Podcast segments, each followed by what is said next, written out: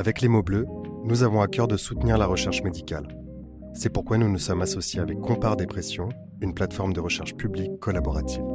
Si vous vivez ou avez vécu une dépression, nous vous invitons à vous inscrire sur compare.aphp.fr pour faire avancer la recherche. Retrouvez le lien dans la description de cet épisode. Merci.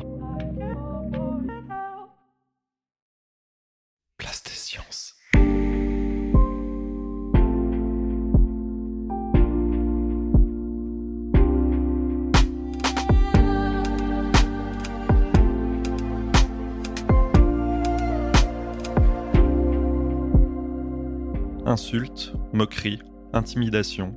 Selon l'UNICEF, près d'un enfant sur trois dans le monde est victime de harcèlement à l'école. En France, ce sont plus de 700 000 enfants qui le subissent chaque année, souvent en silence et sans réaction des témoins. Les conséquences de ce phénomène sont dramatiques pour les victimes, qui peuvent en subir des dommages psychologiques et physiques à long terme. Aujourd'hui, nous recevons Aël, une jeune femme qui a été harcelée pendant plusieurs années par un groupe de camarades. Elle nous raconte son parcours à travers cette période difficile. En fin d'épisode, nous recevrons également Charlie, psychologue auprès de jeunes. Si vous avez besoin d'aide, ne restez pas seul. Vous trouverez des ressources sur notre site placedesciences.fr. En cas d'urgence, faites le 15. Si vous avez des pensées suicidaires, faites le 3114. Vous écoutez Les mots bleus, un podcast de Place des Sciences. Bonne écoute.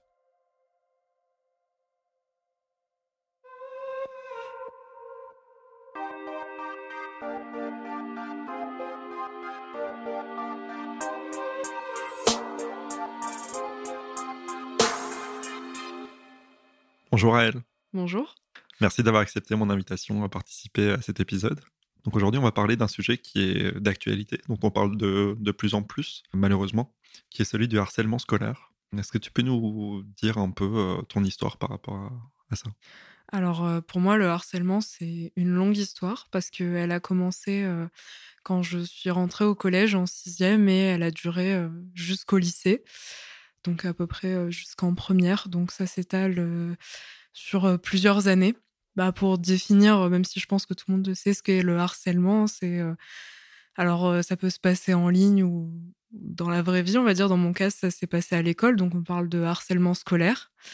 Il y a un groupe, on va dire, qui se s'en prend à vous en vous intimidant, vous excluant, en vous faisant réaliser que vous êtes différent, différente, en vous mettant à part, en vous insultant. Vraiment, c'est euh, voilà un groupe qui qui s'en prend à une ou plusieurs personnes. Et dans mon cas, euh, bah, c'était généralement qu'à moi ou voire à mes deux trois, deux, trois amis qui avaient autour. Et c'était quoi les, circonstances dans lesquelles ce harcèlement a commencé? Est-ce qu'il s'est passé un, événement ou ça s'est vraiment fait par, la rencontre avec les, personnes qui te harcelaient Alors le harcèlement, euh, il a pris place progressivement. Euh, donc il y a eu euh, la rentrée en sixième qui, pour tout, enfant, est quelque chose d'assez perturbant, d'assez différent. Et petit à petit, il y a eu un groupe d'élèves. Donc dans ce cas-là, c'était un, groupe de filles qui étaient à peu près, je dis à peu près dans le sens où dans ma classe, c'était surtout deux filles, mais après, en dehors, elles avaient d'autres amis des fois qui se joignaient à elles. Donc ça faisait à peu près trois, quatre personnes, on va dire en général et surtout deux principalement, qui euh, ont petit à petit, on va dire, commencé en me regardant un peu bizarrement, euh, en disant euh, voilà quelques quelques insultes comme ça. Alors ça se passait souvent euh, dans au sein de l'école, au sein de la classe, mais petit à petit, on va dire que ça allait crescendo. Après, c'était dans la rue. Euh, moi, par exemple, pour aller au collège, je, je prenais un bus et euh, pour attendre ce bus, il y avait un arrêt de bus auquel euh, elle m'avait déjà retrouvé pour me crier des insultes dessus dans la rue. C'est jamais allé jusqu'à l'agression physique, mais c'est pas passé très loin parce que dans le harcèlement, il y a souvent beaucoup d'intimidation. Et dans mon cas, par exemple, c'est déjà arrivé dans le cas le plus grave où elles ont pu lever la main sur moi et euh, pour m'intimider en fait et me dire que voilà si euh, par exemple je pouvais en parler ou euh, ou on va dire me me révolter face à ça bah elles étaient capables de pouvoir employer la force on sait que parfois il y a une thématique un peu récurrente dans certaines situations de, de harcèlement. Ça peut être la morphologie d'une personne une caractéristique particulière. Est-ce que toi il y avait aussi un, une thématique comme ça qui était qui était au centre? Alors dans mon harcèlement, ça a été un peu, j'ai envie de dire délicat et en même temps, euh, c'est vrai qu'il y a des thématiques au centre, mais il n'y a jamais véritablement, enfin, c'est des excuses pour harceler. Ça, il faut bien euh, le réaliser parce que souvent, euh, dans les thématiques les plus récurrentes, ça va être, ça va être l'homophobie, la grossophobie, etc. Et souvent, on va dire à ces personnes-là de se cacher, de changer.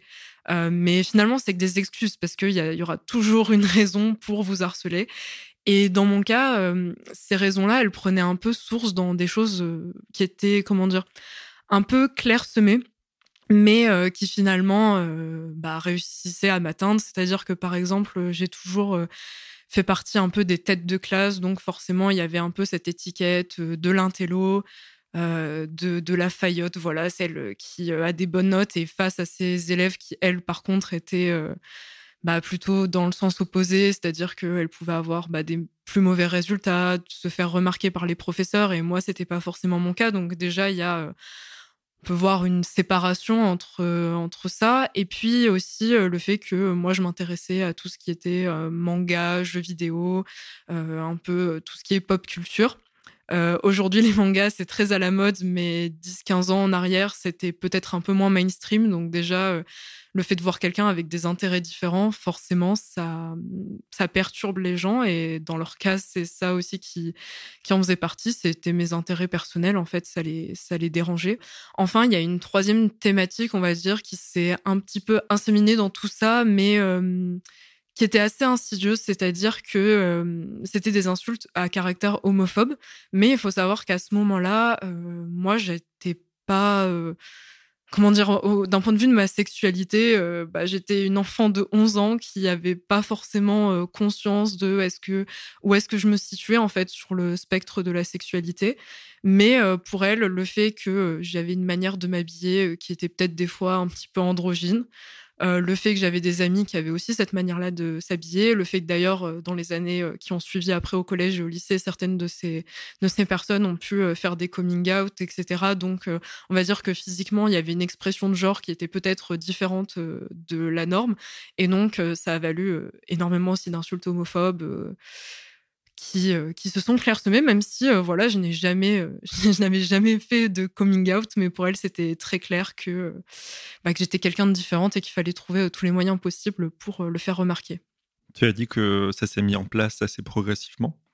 Quand est-ce que tu t'es rendu compte que, qu'il y avait un problème finalement? Je me suis rendu compte qu'il y avait un problème de manière, bon, bien sûr, assez progressive, parce que déjà le moindre regard ou euh, la moindre insulte, ça atteint n'importe qui et ça a quand même son impact, même si bah, c'est que des mots, c'est qu'un regard, mais euh, forcément ça, ça, touche. Mais euh, on va dire que j'ai commencé à vraiment mettre un mot sur le fait que c'était du harcèlement et pas juste voilà quelqu'un qui m'aimerait pas et qui le ferait signifier puis après qui passe à autre chose au moment où, en fait, je, à l'époque, donc c'était, il n'y avait pas encore les réseaux sociaux comme on les connaît aujourd'hui.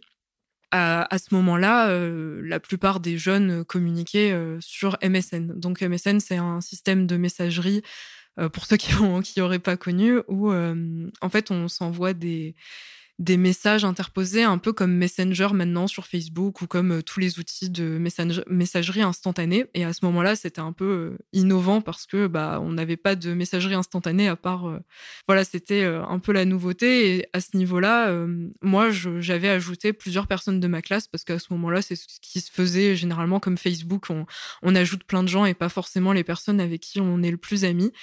Et là, j'ai commencé à recevoir des messages euh, clairement ciblés, mais où je ne parlais même pas forcément à ces personnes qui disaient, euh, euh, bah, qui d'abord, voilà, me faisaient croire que c'était une conversation normale, jusqu'au moment où elles me disaient, ah là là, telle chose que que t'as fait ou que tu aimes.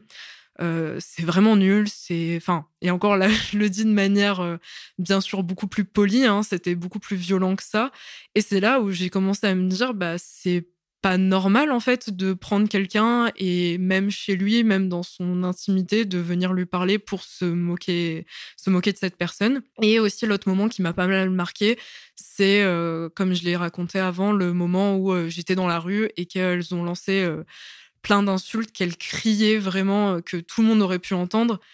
et où je me suis dit, ah oui, d'accord, là, il n'y a, y a, aucune limite, en fait. Le but, c'est vraiment de me nuire, que, que je me sente mal, que je m'isole, et elles ont clairement pas peur, en fait, du regard des, des gens qui pouvaient passer ou, ou, quoi. Oui, parce que du coup, c'est pas quelque chose qui se faisait euh, en cachette, juste pour te faire du mal à toi dans un coin. C'était quelque chose qui était affiché en public. Oui, c'était clairement assumé. Et mmh, c'est vrai qu'à ce niveau-là, je dis que mes harceleuses, c'était un petit groupe de filles, mais il faut aussi penser qu'il y avait des témoins, forcément, vu que c'était pas quelque chose de dissimulé, que finalement, tous les camarades qui avaient pu observer, rigoler, faisaient plus ou moins aussi partie de ce harcèlement, c'est un petit peu de la non-assistance. Après, c'est vrai qu'à ce moment-là, on sensibilisait pas forcément sur le sujet. Il n'y avait pas, comme aujourd'hui, autant de numéros, de services à contacter il n'y avait pas de, honte de leur part de faire ça. Euh, pour elles, c'était totalement normal et c'était quelque chose qui vraiment prenait sa place au sein euh, du collège.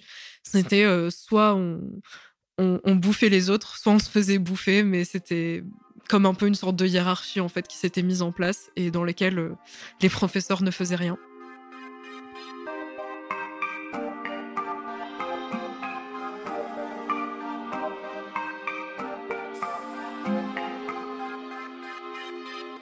Qu'est-ce que tu ressentais, toi, à l'intérieur de toi, quand tu étais confronté à ces, à comportements, ces insultes? Alors c'est assez compliqué à dire de façon précise euh, parce que c'est un moment qui m'a pas mal traumatisé. Donc aujourd'hui, avec du recul, euh, j'ai pas forcément toute la nuance de sentiments que je devrais avoir puisque bah, j'ai que, on va dire, des, des bribes de ce qui s'est passé. En soi, quand on vit euh, quelque chose de traumatique, c'est pas toujours simple de, se souvenir de tout dans les moindres détails, encore plus quand cet événement euh, remonte à, plus de dix ans. Mais je te dirais que dans l'ensemble, ce qui, a été le plus dur avec le harcèlement, c'est pas forcément la première fois où c'est arrivé, où je réalisais pas forcément ce qui se passait, où ça me faisait du mal, mais en même temps, j'avais, on va dire, une forme d'innocence où comme, euh, bah, comme un enfant de 11 ans, je me rendais pas forcément compte de, de l'impact en fait que ça allait avoir sur moi. Mais c'est vrai que petit à petit, au fil du temps, j'ai réalisé que je m'isolais de plus en plus, que j'avais de plus en plus peur de parler aux autres, et que ce qui finalement c'était au début quelque chose de assez sporadique d'événements voilà qui arrivaient comme ça dans ma vie, c'est devenu quelque chose qui a fait une partie entièrement de mon histoire et où j'ai développé une timidité assez maladive. Pas qu'avant j'étais quelqu'un d'extrêmement extraverti, mais j'avais pas forcément peur euh, de parler devant les autres. Et là, vraiment, j'étais totalement pétrifiée. Et ça, je l'ai vraiment remarqué petit à petit, avec le temps, à force que, ça, se représente, euh, j'avais euh, de plus en plus peur. Et c'est d'ailleurs aussi bah, une des raisons euh, pour lesquelles souvent on me demande, ou même moi je me demande pourquoi, pourquoi j'ai rien fait en fait, pourquoi à ces moments-là j'ai pas réagi, pourquoi j'ai pas dit que j'étais que j'étais pas d'accord, que bah c'était pas normal d'insulter des gens comme ça gratuitement ou de se moquer d'eux, mais tout simplement parce qu'en fait bah j'avais peur, j'étais souvent seule face un groupe de personnes et à force que ça arrive, euh, au bout d'un moment, on prend l'habitude et on fait même plus attention. En fait, on, essaie juste de fuir. Comment on vit ces, quatre années de scolarité quand on est dans, dans ce type de configuration? Alors, euh, ça va vraiment, encore une fois, dépendre des gens, comme dépendre euh, du harcèlement. Dans mon cas, enfin, je faisais entre guillemets partie des personnes qui, qui étaient les têtes de classe, les gens qui avaient des meilleures notes je peux dire qu'entre guillemets, j'ai eu de la chance parce que ça n'avait pas forcément impacté mes résultats. Mais j'ai quand même remarqué que il y a eu, entre guillemets, un mécanisme de défense. Je me suis identifiée à ce que mes agresseuses faisaient et je me disais, d'accord, si je veux passer inaperçu, il faut moi aussi que je me fasse remarquer. Donc peut-être que j'étais un petit peu moins sérieuse, que euh, je me disais, voilà, si par exemple euh, au collège, il y a le, les mots sur le carnet où souvent c'est un petit peu le concours de celui qui en a le plus. Et moi, bah, je n'avais jamais eu enfin, d'heures de colle de ma vie et, et je me disais, ah là là, si, euh, si je fais ça, c'est. Enfin, je me le disais pas forcément consciemment, mais je me disais, voilà, si je fais ça, au moins, je serai peut-être acceptée parmi, parmi ces personnes ou en tout cas, on me remarquera plus.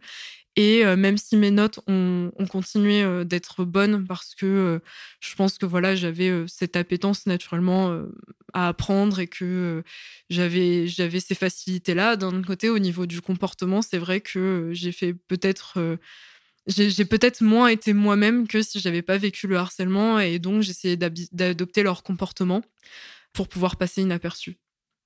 Est-ce qu'à certains moments, justement, dans, cette scolarité qui était euh, bah, tumultueuse, dans cette ambiance euh, délétère, est-ce que tu as, remis finalement en question même l'éventuelle continuation de ton, ton parcours euh, Peut-être songer à la déscolarisation ou à arrêter finalement bah, d'interagir en fait complètement avec le monde externe? Alors c'est quelque chose que j'ai jamais remis en question parce que pour moi l'école c'était quelque chose où on était obligé d'y aller en fait. C'était un petit peu, si on peut faire un parallèle, comme si j'avais une peine qui était de toutes ces années-là où je me disais quand j'aurai 18 ans que j'aurai mon bac, ça y est, ça sera fini. Alors en soi, je ne me voyais pas ne pas faire des études supérieures parce que j'avais cette appétence au cours qui faisait que j'aimais bien apprendre, j'aimais bien m'intéresser à des choses que forcément l'environnement social dans lequel évolue, on évolue, il joue une part importante. Ça, on peut pas le nier. Que mes parents ayant fait des études, forcément, euh, c'est quelque chose qui jouait aussi dans la balance où je me disais qu'il fallait que je le fasse. Et en même temps, même si je m'étais identifiée à mes agresseuses quand j'étais euh, surtout en sixième, après en évoluant avec le temps, je me suis construite en opposition. Et vu que généralement, enfin je dis généralement parce que le harcèlement, il a eu lieu au collège, mais il s'est un peu poursuivi au début du lycée et que c'était souvent des personnes qui euh, bah, pas forcément euh, de bons résultats, était plutôt mal vu par les professeurs. Je me disais, euh, bah, du coup, pour euh, ne plus être avec ces gens-là, il fallait que je fasse exactement l'inverse. Et poursuivre des études et avoir de l'appétence pour les cours, c'était l'inverse finalement de ce qu'elles étaient. Mais c'est vrai que je n'ai jamais pensé à la déscolarisation, alors que clairement, j'avais la boule au ventre à chaque fois que j'allais en cours.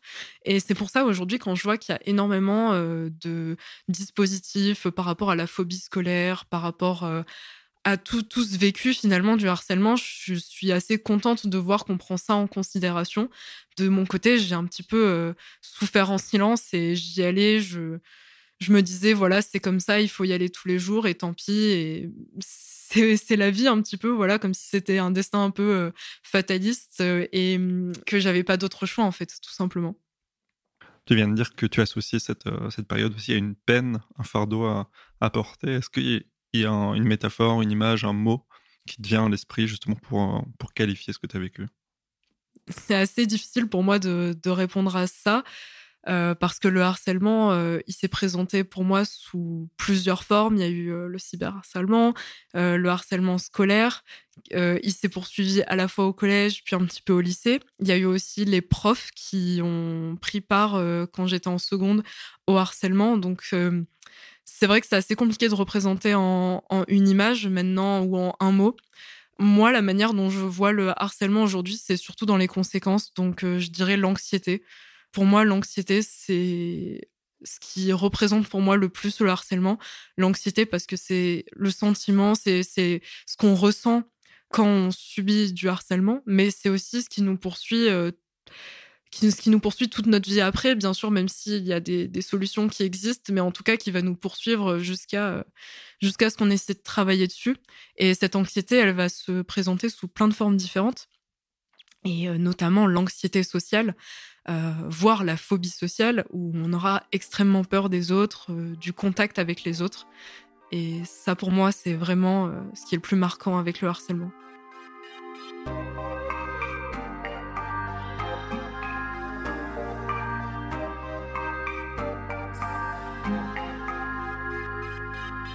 Pendant cette période, justement, euh, au collège, au début du lycée, tu nous disais aussi que c'était réalisé en public, c'était assumé. Comment est-ce que tu expliques que des personnes, des témoins, comme tu l'as dit, aient pu rester euh, comme ça, immobiles à côté, sans intervenir, sans ne jamais rien dire? À mon sens, et même au-delà de mon sens, euh, il y a pas mal d'expériences en psychologie sociale qui, qui l'ont aussi montré que lorsqu'il y a notamment en groupe quelque chose qui va se passer, comme par exemple une agression, c'est extrêmement compliqué d'agir parce que déjà on attend que ça soit des fois quelqu'un d'autre qui agisse à notre place et donc il y a déjà cette attente, ça laisse un certain délai. Et au-delà de ça, il y a un peu l'identification aussi, le fait de vouloir faire partie du groupe qui est majoritaire. Et dans le cas du harcèlement, généralement, c'est une ou quelques personnes face à un groupe important.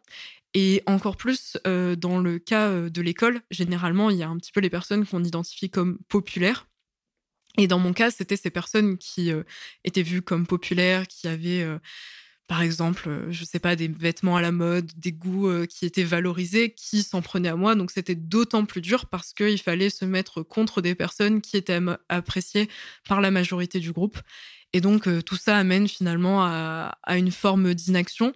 Et puis je, pense aussi que même s'il y a des actes qui sont assez marquants, donc comme les insultes dont je parlais, il y a aussi plein de petites discriminations qu'on ressent quand on les vit, mais qui sont difficilement perceptibles si on fait partie euh, du public euh, qui est autour. Et donc, on se rend pas forcément compte de qu'est-ce que ça fait, à moins d'avoir euh, soi-même vécu du harcèlement.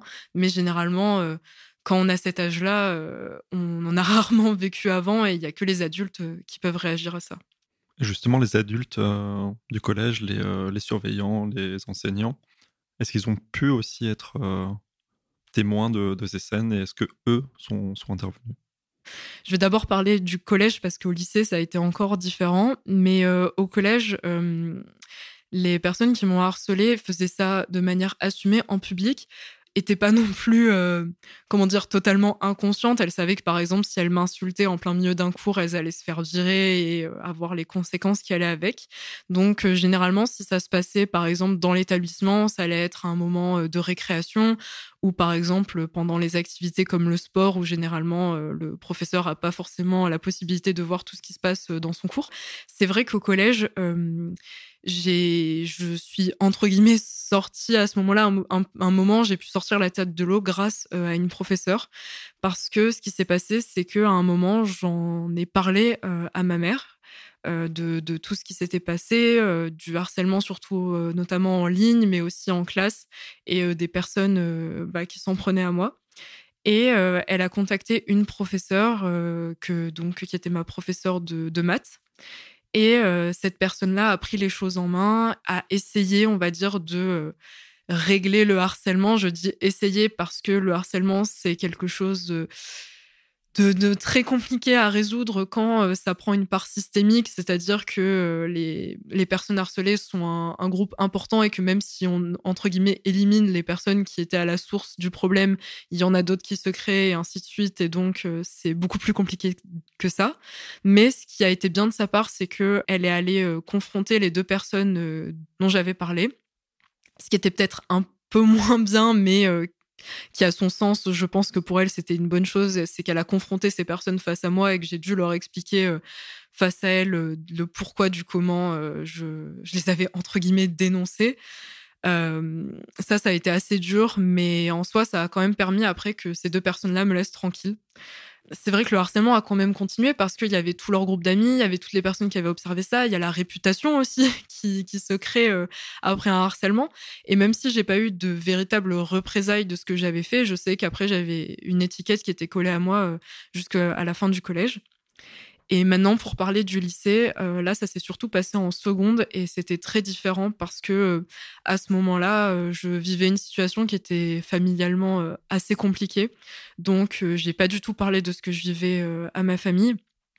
Et du côté de l'école, j'avais certains professeurs qui voyaient que visiblement je devais être un petit peu plus à l'écart enfin je, ne sais pas en tout cas ce qu'ils ont pensé euh, mais ce qui s'est passé, c'est que en plein milieu d'un cours, ils m'ont euh, quelquefois euh, dit des remarques qui, à mon sens, ne se faisaient pas, comme par exemple un professeur, c'était mon professeur de français qui m'avait dit Ah, je trouve que tu n'as aucune prestance. Et il avait sorti ça en plein cours et dans le sens où il me disait voilà j'aimerais que tu sois un petit peu plus active je trouve que tu t'effaces un petit peu trop voilà on te remarque à peine et la manière dont il m'avait dit, surtout le tu n'as aucune prestance, était euh, super violent quand on savait derrière qu'il y avait euh, encore euh, tout un groupe de filles qui n'étaient plus les mêmes qu'au collège, mais voilà, qui avaient un petit peu les mêmes, le, même profil et qui s'en prenaient à moi. Et donc, forcément, s'il y avait un adulte derrière qui validait ça, c'était encore plus compliqué d'aller chercher de l'aide après.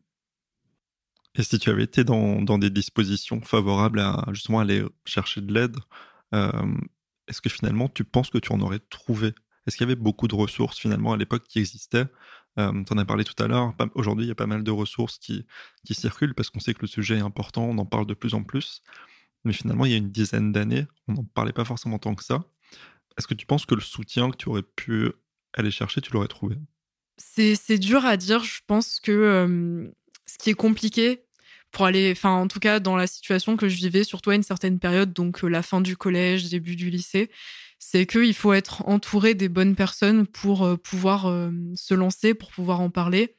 Euh, il faut aussi que ça soit quelque chose de banalisé, le fait d'en parler, que par exemple, je pense aux interventions en classe, euh, au fait que certains professeurs prennent la parole sur le sujet. Et là, à ce moment-là, c'était pas du tout le cas. Euh, je me souviens de toute ma scolarité, je n'ai pas eu une fois où on a euh, parlé en classe du harcèlement. Jamais.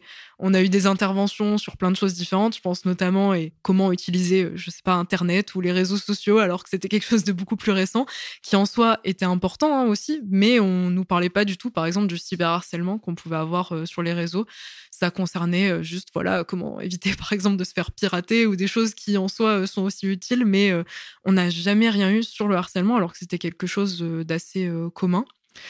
Mais encore une fois, euh, je pense que pour chercher de l'aide, il faut être bien entouré. Moi, je sais que ma famille m'a pas mal euh, aidé euh, quand, quand c'était en sixième. Maintenant, si on a une situation familiale compliquée, comme c'était mon cas après, comme c'est le cas d'énormément de jeunes, c'est sûr que ça complique la chose et c'est pour ça que je parle notamment du fait que à l'école ou d'un point de vue public, il y ait des organismes qui prennent ça en charge parce que si on est seul amicalement et on est seul familialement, c'est extrêmement compliqué euh, de se dire qu'il y a des personnes qui peuvent nous aider si euh, c'est pas quelque chose dont on a entendu parler avant. Est-ce qu'à un moment tu as envisagé d'avoir recours à la solution pénale, finalement d'aller euh, déposer plainte et d'entamer peut-être une procédure judiciaire? Alors je n'y ai jamais pensé. après coup, je n'y ai pas pensé non plus parce que, comme beaucoup de victimes, euh, il y a le fait de se replonger, là-dedans. Il y a aussi d'avoir euh, des preuves. Alors, c'est vrai qu'en sixième, les preuves, elles étaient faciles à avoir grâce à MSN, grâce aux messages euh, qu'on s'était envoyés, c'était assez facile de les trouver. Maintenant, sur tout ce qui s'est passé après, l'intimidation en classe, les insultes dans la rue, euh, c'était très compliqué de, justifier ça. Moi, j'avoue qu'à l'époque, je n'y pensais même pas en fait. À aucun moment en fait, je me suis dit que euh, le harcèlement c'était punissable par la loi. Je pense qu'au fond de moi, je le savais, mais que euh, il y a un peu ce, truc de se dire non, mais mon cas, il est pas, il est pas assez grave pour ça voilà, c'est pas quelque chose qu'on va prendre au sérieux, c'est que des histoires de collégiens. Et d'ailleurs, c'est souvent un petit peu ce que les adultes peuvent dire, c'est non, mais c'est des histoires d'enfants. Euh, ça arrive, c'est normal le collège de, s'insulter, de, de, se, de se charrier, c'est pas grave. Et, et je pense qu'un petit peu toute cette intimidation fait qu'à aucun moment je me suis dit, je vais aller porter ça. Et encore une fois, le fait d'avoir les parents aussi derrière, le fait d'avoir un adulte, parce que bah, si on n'a pas 18 ans sans représentant légal, on peut pas aller porter plainte. Et si derrière, on n'a pas forcément des parents qui prennent un petit peu le, la chose à cœur et qui vont d'eux-mêmes porter plainte et faire toutes les, toutes les démarches, en étant, en étant seul face à ça, parce qu'on n'en parle pas ou ou voilà, parce qu'on n'a pas forcément assez confiance pour en parler, c'est très compliqué euh, d'aller porter plainte. Et dans mon cas, du coup, je n'y ai, même pas pensé.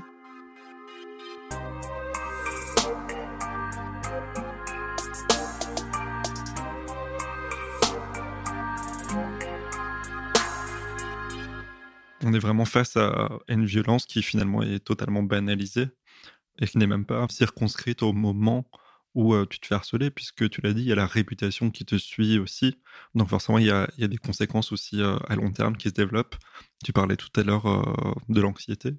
Tu peux nous en dire justement un peu plus sur comment, comment est apparu justement ce, ce, ce, sentiment en toi, comment est-ce qu'il s'est manifesté et comment est-ce que tu l'as ressenti? Alors, l'anxiété, c'est une longue histoire. Tout d'abord, je n'appelais pas ça de l'anxiété, j'appelais ça de la timidité. On disait de moi, et je me, le disais moi-même d'ailleurs, que j'étais très timide, que ça faisait un petit peu partie de ma personnalité. Et je me rendais pas compte, en fait, que le fait d'avoir extrêmement peur, mais au point vraiment de faire une crise d'angoisse, chose à l'époque où je ne savais pas que ça s'appelait non plus une crise d'angoisse, ce n'était pas normal, en fait, d'avoir cette peur-là, de d'être tellement angoissé au contact des autres qu'on essaie juste de les fuir et de s'isoler. Et que c'est vraiment un vrai cercle vicieux et moi je me disais non mais ça fait juste partie de ma personnalité voilà je suis quelqu'un comme ça et finalement en évoluant avec le temps et surtout en sortant du harcèlement j'ai remarqué qu'en fait non ce n'était pas ma nature de base et surtout bah, en me renseignant en, grandissant, en commençant aussi une thérapie, je me suis dit, en fait, euh, c'est une réaction que j'ai par rapport à ça, c'est une réaction de défense. Je faisais ça pour me protéger parce que euh, en voyant que le contact avec les autres était aussi négatif et aussi violent, je voulais juste euh, rester seule. Et ça faisait que, par exemple, pour les présentations en classe, les, les travaux de groupe, etc., j'étais extrêmement tétanisée, j'étais toujours dans mon coin et finalement l'étiquette de la fille timide c'était un petit peu aussi un moyen de réaliser, de me dire non, mais ça fait juste partie de moi, le harcèlement, ça m'a rien fait. Aujourd'hui, euh, dix ans après, euh, l'anxiété fait toujours partie de ma vie, même si euh, l'anxiété va souvent avec la dépression. Et la dépression, à l'époque, j'avais des, périodes dépressives. Encore une fois, c'est extrêmement c'est quelque chose d'extrêmement banalisé pendant l'adolescence. On dit que voilà, c'est normal d'avoir des moments comme ça où on déprime. Mais voilà, l'intensité était quand même assez importante et ça pareil, je me rendais pas compte, je me disais non mais c'est pas grave, c'est normal, c'est normal que j'ai des comportements à risque de façon très importante alors qu'en réalité bah non, ce n'est ce n'est pas normal de se sentir aussi mal et d'avoir presque envie d'en finir. Mais à ce moment-là j'avais un petit peu intériorisé ça et aujourd'hui l'anxiété elle fait toujours partie de ma vie même si je m'en rends compte maintenant. J'ai réalisé que c'était quelque chose que j'ai développé pour me défendre. Que avant le harcèlement, quand j'étais vraiment plus jeune, c'était pas euh, ma, personnalité qui s'est forgée autour de ça. Maintenant, ce qui est dur, c'est que euh, l'adolescence, euh, bah, c'est une période dans laquelle on se construit beaucoup. Et quand on s'est construit dans la peur des autres, dans une anxiété qui fait partie de nous et, et qui fait qu'on a potentiellement euh, une phobie sociale, une phobie des autres et qu'on a tendance à s'enfermer sur soi. Maintenant, la question, c'est comment on arrive à s'en sortir. Et ça, euh, c'est pas facile. Moi, je sais que la thérapie, ça m'aide beaucoup. Mais encore, euh, bah, c'est pas gagné parce que quand on passe autant d'années comme ça, maintenant, il faut autant d'années, voire beaucoup plus pour réussir à, se reconstruire. Et cette thérapie que tu suis, elle consiste en quoi concrètement? C'est quoi les outils pour se reconstruire? Alors pour se reconstruire, c'est extrêmement compliqué. C'est un process assez long et souvent qui nécessite une pluridisciplinarité d'un point de vue des professionnels. Moi, ça a commencé en voyant d'abord une psychologue, donc en faisant une thérapie, ce qu'on appelle un psychodynamique, où voilà, je, je, raconte un petit peu ma vie, mon vécu, mon histoire, où je parlais du harcèlement, mais je parlais aussi de tout ce que j'ai vécu et notamment des traumatismes. Ça, c'est une thérapie que j'ai suivie pendant un an et demi où vraiment j'ai un petit peu vidé mon sac et j'ai fait des associations en fait entre des choses que j'avais vécues que j'avais pas forcément réalisées parce que voilà, on, suit notre vie et on prend pas forcément des moments pour y réfléchir. Et à côté de ça, vu que j'ai eu un épisode dépressif assez sévère pendant cette période, donc c'était la période en 2020 euh, après euh, après le confinement et puis qui s'est poursuivi donc euh, les toute l'année qui a suivi. j'ai vu aussi un psychiatre et j'ai eu des antidépresseurs. Les antidépresseurs, du coup, qui étaient à la fois pour la dépression, mais qui étaient aussi pas mal efficaces pour l'anxiété de fond que j'avais. L'un se lie à l'autre. Euh, j'ai une phobie sociale, donc je m'isole, donc je vois personne, mais en même temps, j'ai envie de voir des gens, mais comment faire? Et donc, on commence à déprimer. En plus, le harcèlement, ça baisse énormément notre estime de nous-mêmes. Donc, euh, pareil, c'est quelque chose qui joue beaucoup sur l'anxiété et sur la dépression. Et donc, j'ai eu ce traitement de fond et cette thérapie pendant un an et demi.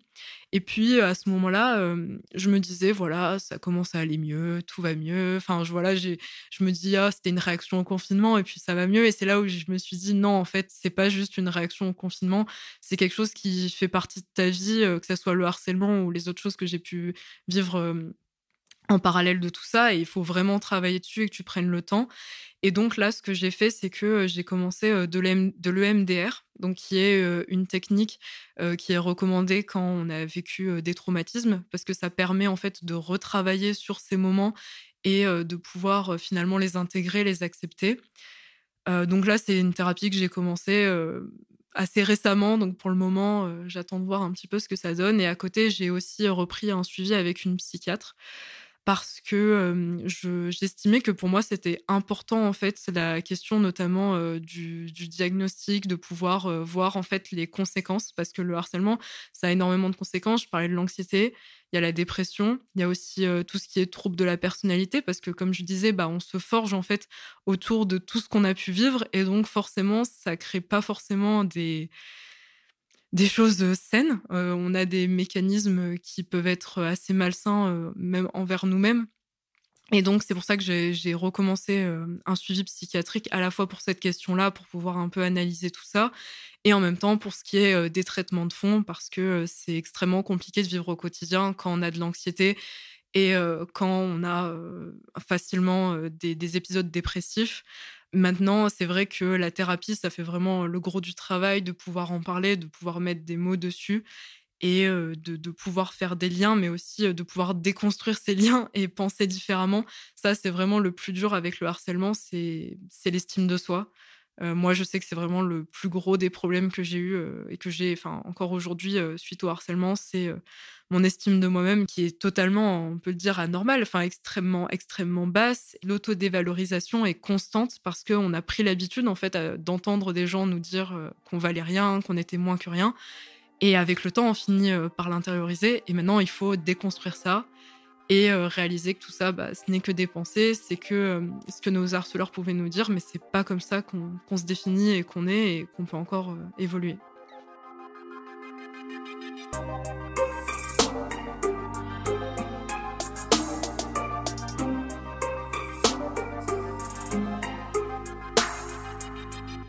Tu en as parlé euh, brièvement. Quelles sont concrètement les conséquences aujourd'hui de, cette période sur ta vie quotidienne? Elles sont multiples. Et en même temps, euh, ce qui est assez dur, c'est de les cibler précisément parce qu'il y a beaucoup de choses euh, qui s'ajoutent et que il y a un peu tout ça qui s'entremêle finalement. Hein. C'est un peu comme toutes les personnes qui ont vécu plus. Bah, on a tous vécu plusieurs événements dans nos vies qui nous construisent petit à petit. Et de mon côté, ça a été le harcèlement, ça a été d'autres choses. Euh, qui finalement un peu tout ensemble euh, sont venus euh, bah, créer une profonde anxiété et peur des autres qui est assez assez dur à vivre au quotidien parce que je me remets tout le temps en question. En fait, c'est comme si, ce que j'aime bien l'appeler le, inner saboteur, c'est un peu comme si j'avais une petite voix qui me disait non, mais ce que tu dis, c'est nul, ce que tu fais, c'est nul, tu, tu seras jamais rien, tu n'arriveras jamais à rien. Et du coup, ça me pousse à être très dur avec moi-même. Vraiment, euh, je, suis mon, ma pire autocritique. C'est vrai que c'est pas facile de, vivre en se disant que tout, ce qu'on fait, ça sera jamais assez bien. Et en même temps, les, les, conséquences, elles sont à la fois internes. On est bien sûr beaucoup plus sensible d'un point de vue, par exemple, je pense, des réseaux sociaux quand on voit des personnes qui, bah, par exemple, dans mon cas, en publiant du contenu, qui peuvent venir à plusieurs et dire voilà, ça c'est pas bien, etc., qui font un petit peu, bah, du coup, ce qu'on peut appeler du cyberharcèlement, c'est assez dur parce que du coup, ça peut ramener aussi à, cette période et nous, nous remettre un petit peu bah, dans, dans ces angoisses, en fait, qu'on a vécues. Euh, pareil, je, pense aussi à des situations qui peuvent rappeler en fait la période du harcèlement. Dans mon cas, par exemple, euh, je travaille quelques heures par semaine dans un collège et c'est vrai que euh, quand j'ai pris cette décision de travailler dans ce collège, la première question, ça a été est-ce que je vais y arriver? Parce que c'est un petit peu là l'endroit dans lequel j'ai commencé à vivre ces traumatismes de harcèlement, même si c'était pas le même collège, heureusement, et dans tous les cas, je pense que j'aurais pas pu travailler dans le collège où tout, tout ce que j'ai vécu est arrivé. Mais c'est vrai que ce qui est assez dur, et en même temps, ça me permet aussi bah, de petit à petit travailler dessus en y allant quand même. Mais c'est de me dire que je vois des groupes d'adolescents qui, des fois, peuvent rigoler entre eux. Et forcément, j'ai cette pensée dans ma tête de me dire Ah, est-ce qu'ils rigolent pas de moi?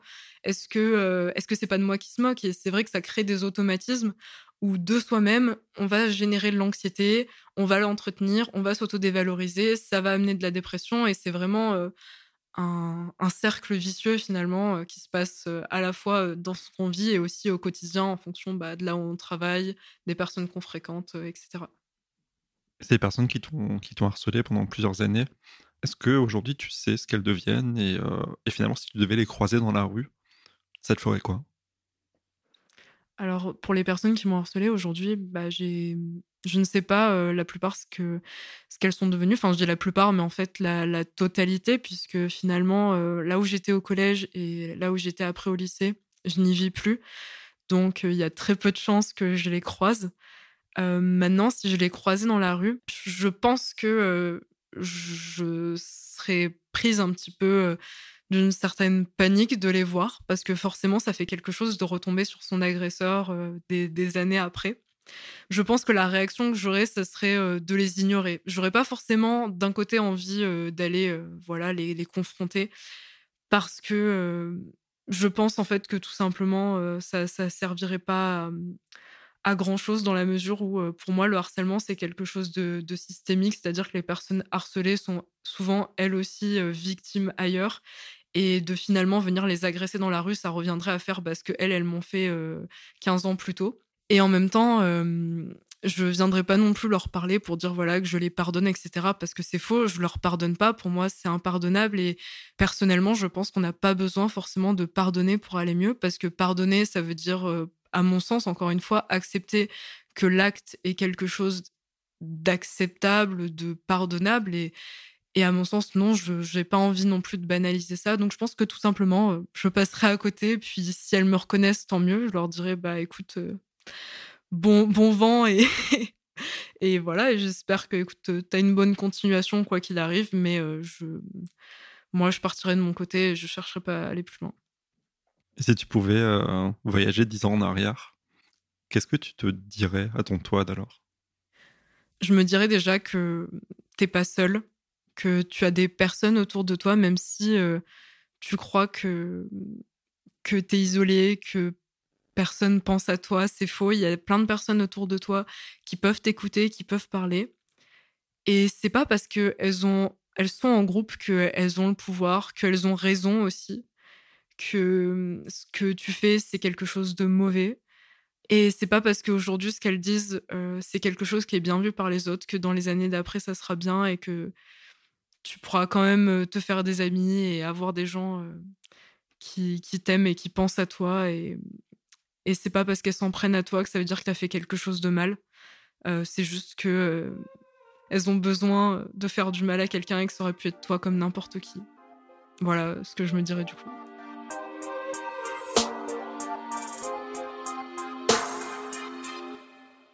Comme tu le dis, on est rarement seul, quasiment jamais finalement. Il y a des ressources qui existent. Euh, souvent, on les connaît pas parce qu'on n'en parle pas beaucoup. Euh, mais de nos jours, on a certes des réseaux sociaux qui peuvent être néfastes, mais qui ont aussi des aspects positifs, c'est qu'ils permettent aussi de communiquer des informations utiles, euh, qui peuvent parfois sauver des vies aussi. Aujourd'hui, donc tu, tu l'as dit, tu travailles euh, dans, dans, un collège. Quelque chose que tu n'as pas dit encore, c'est ce que tu fais aussi à côté, parce que tu as dit que c'était une petite partie de, de tes activités. Est-ce que tu peux nous dire aussi ce que tu fais finalement les autres jours? Oui, alors euh, du coup, le lundi, euh, je suis à ESH et les autres jours de la semaine, je suis étudiante euh, en psychologie en licence à l'Université de Paris-Cité. Et mon but, du coup, ça serait, je l'espère, d'un jour de devenir psychologue.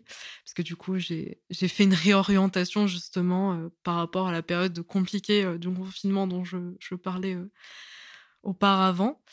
Et encore à côté, donc le week-end et le soir, je crée du contenu pour les réseaux sociaux, pour un compte que je tiens avec mon copain qui s'appelle Culture Psy, où en fait on sensibilise sur les sujets de santé mentale.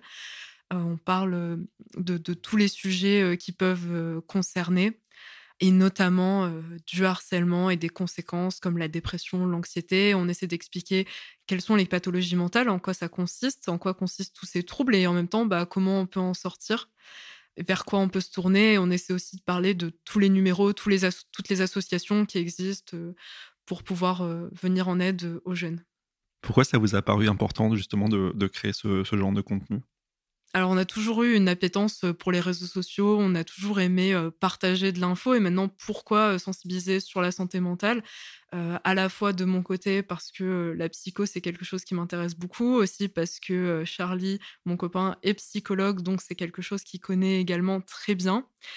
Et aussi le fait de pouvoir parler de choses qui nous tiennent à cœur et qui peuvent aussi nous concerner. Euh, comme ce dont j'ai parlé, la dépression, l'anxiété, certains troubles, c'est quelque chose que je vis aussi au quotidien au-delà de connaître la théorie. Donc, en même temps, c'est pouvoir parler aux gens de tout ce qui existe, tout ce qui est à leur disposition à la fois pour aller mieux, mais aussi pouvoir toucher des personnes qui n'ont jamais entendu parler de santé mentale, qui ont peut-être plein d'idées reçues, qui ont peut-être même peur de la maladie mentale et leur montrer finalement que c'est quelque chose comme n'importe quelle maladie, comme n'importe quel trouble, on en souffre, on a des moyens d'aller mieux, des moyens de se faire aider et c'est pas des personnes plus différentes que d'autres. Quel genre de, de, retour vous pouvez avoir parfois de, de, spectateurs, d'auditeurs, je sais pas comment, comment on dit Alors dans les retours, on a plein de retours super positifs et ça vraiment c'est vraiment très très touchant de voir que il y a plein de personnes qui à la fois sont concernées et nous remercient bah, d'en parler, de, de pouvoir communiquer là-dessus à la fois des retours de professionnels de santé mentale qui sont contents bah, de voir un compte qui va parler aussi parfois de théorie et de choses un petit peu plus compliquées, on va dire, à, expliquer, à vulgariser. Et en même temps, parfois, on peut aussi avoir des retours extrêmement violents. c'est vrai que des fois, il faut être bien accroché sur les réseaux sociaux parce que les gens disent euh, clairement ce qu'ils pensent. Il n'y a pas de filtre, il n'y a pas de barrière. C'est vrai que dans mon cas, avec euh, l'histoire du harcèlement que, que j'ai vécu, ça peut être parfois un petit peu compliqué de voir certains messages. Et en même temps, euh, avec le temps, ça m'a aussi forgé une certaine carapace, entre guillemets, où j'arrive aussi à prendre la distance, à me dire que que je sais ce que ça fait, je sais ce que c'est, direct j'identifie comme c'est du harcèlement, il faut que ça s'arrête et automatiquement on, recadre, on met des limites et on peut euh, bloquer. C'est vrai que ça c'est l'avantage des réseaux sociaux aussi, c'est que contrairement à dans la vie réelle, on peut bloquer les personnes, on peut euh, entre guillemets garder une communauté euh, avec des personnes au maximum bienveillantes, même si, bien sûr, c'est Internet, donc c'est ouvert à tous et on prend beaucoup des fois des remarques qui, à la fois, peuvent nous toucher personnellement, peuvent aussi toucher bah, les sujets dont on parle, qui sont des sujets extrêmement délicats. Hein. La santé mentale, il y a, y a, énormément de psychophobie et de haine des, des personnes atteintes de, de troubles psy. voilà, c'est puis des fois même des commentaires qui n'ont rien à voir, mais juste le but d'atteindre. Et ça, c'est vrai qu'avec le temps, ça nous atteint pas trop et on arrive à, à, mettre des barrières, mais ça peut être extrêmement compliqué pour certaines personnes. Donc, il faut vraiment, avant de se lancer sur les réseaux sociaux, prendre des distances et savoir à quoi on peut s'attendre. Il me reste à te remercier, elle, d'avoir partagé avec nous cette période de ta vie et comment tu la vis et la ressens encore aujourd'hui. On va passer maintenant à, ton copain, justement, Charlie, qui va nous donner son point de vue de psychologue, justement, sur ce sujet. Bonjour Charlie. Bonjour. Merci d'avoir accepté de participer à cet épisode également. Merci pour l'invitation. Donc comme euh, elle l'a dit, tu es psychologue. Mmh. Tu travailles aussi auprès des, pas auprès des jeunes principalement. Donc tu es exposé aussi à cette problématique du, euh, du harcèlement scolaire. Est-ce que tu peux nous, nous, en parler un peu dans, dans, le cadre de ton activité professionnelle? Comment ça, bah, ça peut se présenter justement en, en consultation? Est-ce que c'est fréquent? Finalement, est-ce que les, situations sont très diverses ou on retrouve toujours à peu près les mêmes schémas? Donc moi, je suis psychologue en point accueil écoute jeunes. Donc euh, je reçois des jeunes de 11 à 25 ans où je peux faire du soutien psychologique, euh, que ce soit dans les locaux de l'association, on est une antenne de la maison des ados, ou euh, directement dans des établissements scolaires. Mais je fais aussi des actions de prévention en milieu scolaire, principalement autour de grandes thématiques comme par exemple prévention des addictions, prévention du harcèlement, prévention du sexisme, etc., etc. Donc je dirais que le harcèlement, je le côtoie de manière un petit peu transverse. La plupart des jeunes qu'on reçoit, c'est des jeunes en grande partie qui ont vécu ou vivent du harcèlement.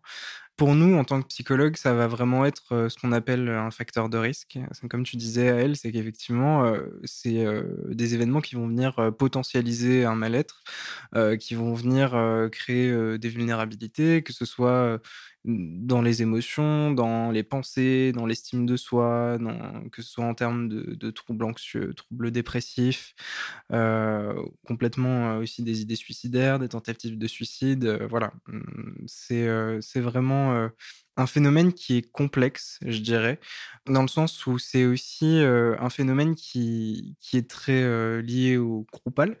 C'est pas simplement juste des agresseurs, c'est aussi des personnes qui, dans un phénomène de groupe, vont se mettre à cette place-là et vont lancer toute une dynamique groupale de personnes qui vont potentiellement bah, voilà, faire du mal à, à une personne cible Et c'est une dynamique qui va pouvoir aussi tourner. Euh, tu parlais aussi des, des, harceleurs qui peuvent devenir victimes ou euh, qui peuvent devenir témoins aussi. Euh, et en fait, on se rend compte que c'est beaucoup plus fréquent que, ce qu'on pense. Systématiquement en entretien, moi, je pose la question. Et effectivement, je peux voir que ben, c'est c'est un phénomène qui, qui va venir vraiment générer une souffrance énorme chez les jeunes. Ça montre bien aussi que c'est un phénomène qui est assez banalisé et qui est extrêmement hermétique au milieu professionnel ou de l'éducation nationale. C'est-à-dire que c'est vraiment des choses qui se font de manière très insidieuse, cachée du regard des adultes. Et, le fait d'en parler avec les jeunes, je trouve ça vraiment très intéressant aussi sur un format de prévention, parce que je pense que beaucoup de jeunes ne se rendent pas compte aussi des conséquences qu'il peut y avoir derrière, et la littérature scientifique le prouve d'ailleurs à ce sujet. Elle nous parlait de, sa situation qui s'est donc euh, passée il y a une dizaine d'années. Aujourd'hui, on l'a dit, il y a les réseaux sociaux qui ont vraiment explosé finalement. Mmh. Donc on est aussi euh, confronté aussi beaucoup plus qu'à l'époque euh, au cyberharcèlement. Est-ce que c'est aussi des choses que tu vois beaucoup dans ta pratique? Ouais, complètement. je dirais que c'est ça qui a énormément évolué. je pense qu'il y a 10-15 ans, on n'était pas du tout dans la même configuration d'un point de vue du numérique qu'actuellement. À l'heure actuelle, on parle plus trop de harcèlement scolaire parce qu'en fait, on se rend compte qu'avec les réseaux, ça prend une tournure qui est beaucoup plus globale en fait. Et on parle de harcèlement en, général, dans le sens où avant, euh, si je remonte à plusieurs dizaines d'années, le harcèlement il était centré sur l'école. Euh, on allait à l'école, c'est là où on pouvait en avoir, et puis on rentrait chez soi et théoriquement, on n'en entendait plus trop parler. Alors que maintenant, avec les réseaux, euh, il n'y a, a, plus de limite. C'est-à-dire que on rentre chez soi et ça continue ça continue et ça s'amplifie. Les réseaux sociaux, comme, comme vous disiez tout à l'heure, c'est un, c'est un outil qui est vraiment extrêmement puissant. Et en fait, c'est pas un outil qui est soit bon, soit mauvais. Ça dépend comment on l'utilise. Mais en tout cas, ça vient démultiplier les phénomènes, notamment sociaux.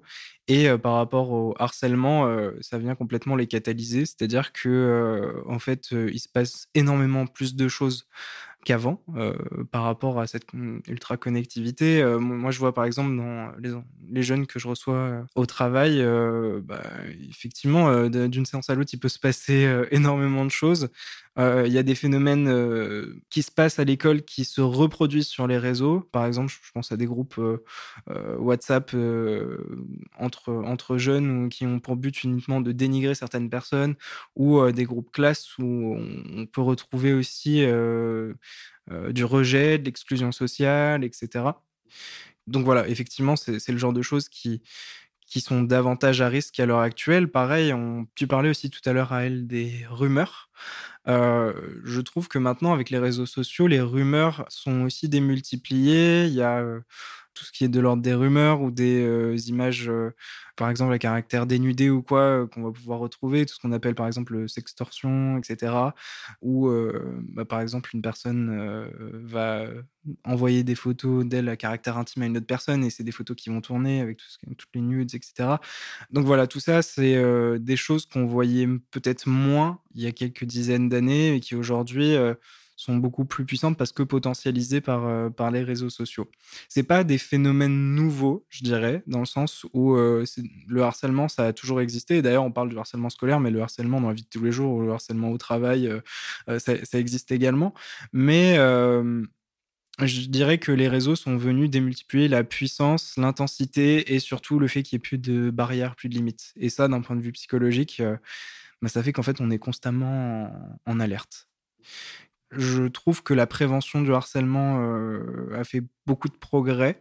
Euh, moi, je sais que quand j'étais au collège-lycée, par exemple, on n'en parlait pas du tout. J'ai vu du harcèlement, euh, j'ai été témoin de harcèlement, j'ai même pu en vivre dans une moindre mesure. Mais, mais en fait, on n'en parlait pas et on n'en entendait jamais parler. moi, par exemple, j'ai dû avoir une action de prévention dans toute ma scolarité, ce qui est quand même très peu. Donc, il y a quand même eu des évolutions.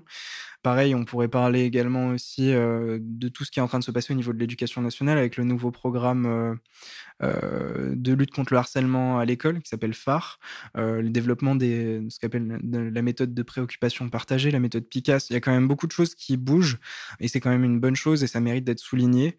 Par contre, effectivement, moi, ce que je peux remarquer quand même, c'est qu'il manque encore beaucoup de ressources, notamment au niveau de l'éducation nationale, que ce soit en termes de personnel formé ou uniquement dédié à ça par rapport à d'autres euh, systèmes éducatifs dans le monde.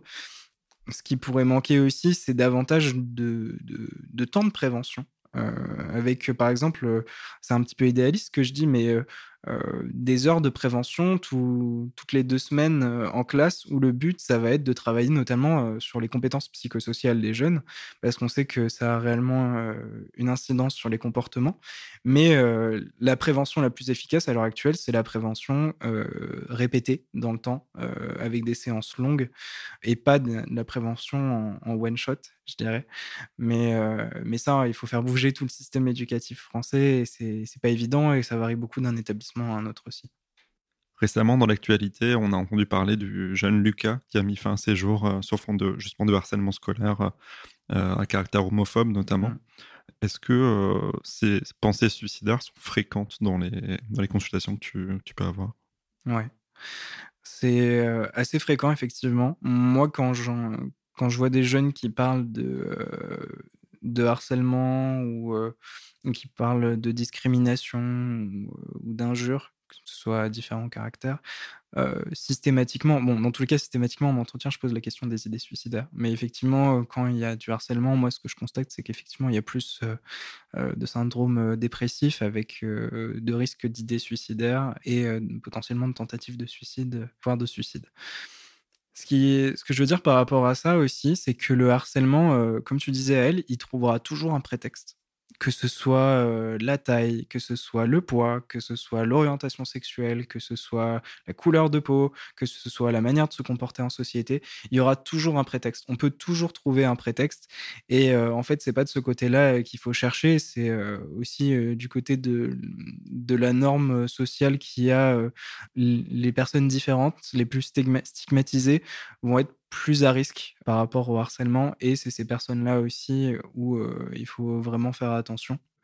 Ne pas être non plus dans une logique complètement injonctive où on punirait les harceleurs parce qu'on sait que c'est pas c'est plus compliqué que ça et que c'est pas comme ça qu'on va réussir aussi à faire bouger les choses de manière systémique. Mais c'est vraiment important aussi de prendre en compte le côté très social et justement de jouer là-dessus. c'est là-dessus d'ailleurs que joue la méthode Picasso pour venir transformer petit à petit les relations groupales et venir faire comprendre aux élèves que en fait on est tous différents et que c'est pas la bonne manière d'exprimer ça. On vient d'en parler, je me permets d'ajouter justement le numéro 3114, euh, la ligne de prévention du suicide, euh, et le 15 aussi en cas, en cas d'urgence. Est-ce que tu peux nous donner aussi les, numéros euh, que peuvent contacter celles et ceux qui nous écoutent, qui seraient victimes justement de, de harcèlement et de cyberharcèlement? Oui, tout à fait. Alors, il y a le 3020, qui est un numéro vert pour toutes les personnes victimes de harcèlement à l'école ou qui sont témoins de harcèlement scolaire. Il y a aussi le 3018, qui est plus spécialisé dans tout ce qui va être cyberharcèlement. Et enfin, en termes de ressources, euh, je voudrais dire aussi que c'est important d'en parler, même si c'est pas facile, même si on a de la pression sociale euh, sur soi. C'est important d'essayer d'en parler à des adultes de confiance, que ce soit euh, la famille si elle est suffisamment contenante, que ce soit à l'école s'il y a des professionnels avec qui vous vous sentez plus à l'aise. N'oublions pas aussi les psychologues scolaires qui sont alors le plus souvent dans les établissements publics, mais aussi dans les, dans les privés, dans une moindre mesure. Et aussi toutes les structures associatives, que ce soit les points accueil et écoute jeunes, que ce soit les fils santé jeunes, ou toutes les associations qui œuvrent contre le harcèlement de toute nature qu'il soit. C'est important d'être soutenu et de se sentir compris ou comprise. Et voilà, ne pas hésiter à utiliser ces ressources-là aussi. Merci Charlie. Merci à toi.